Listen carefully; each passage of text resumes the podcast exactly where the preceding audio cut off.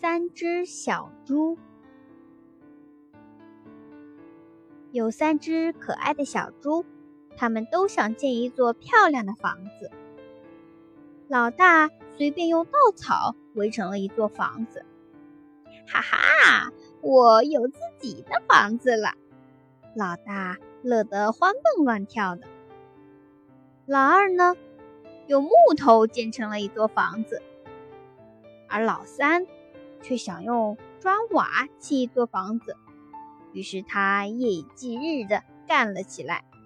哥哥们早就住进了新房子里了，而他还在不辞辛苦地粉墙、刷墙。这样整整过了三个月，老三的房子才盖好了，他好高兴啊！有一天，来了一只大灰狼。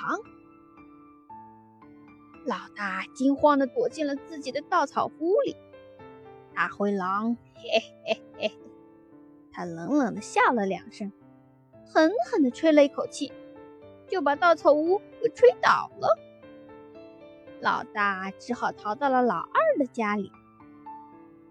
大灰狼追到老二的家里。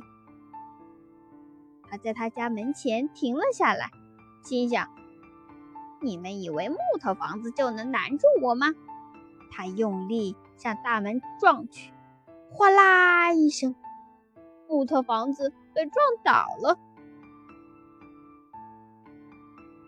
兄弟二人只好拼命地跑到老三家，气喘吁吁地说：“狼来啦！狼来啦！”老三赶紧。关紧了门窗，胸有成竹地说：“快进来，别怕，现在没问题了。”大灰狼站在大门前，他知道房子里有三只野猪，可是不知道怎样才能进去。他对着房子又吹又撞，可是房子就是坚不可摧。大灰狼气急败坏地绕着房子转了一圈。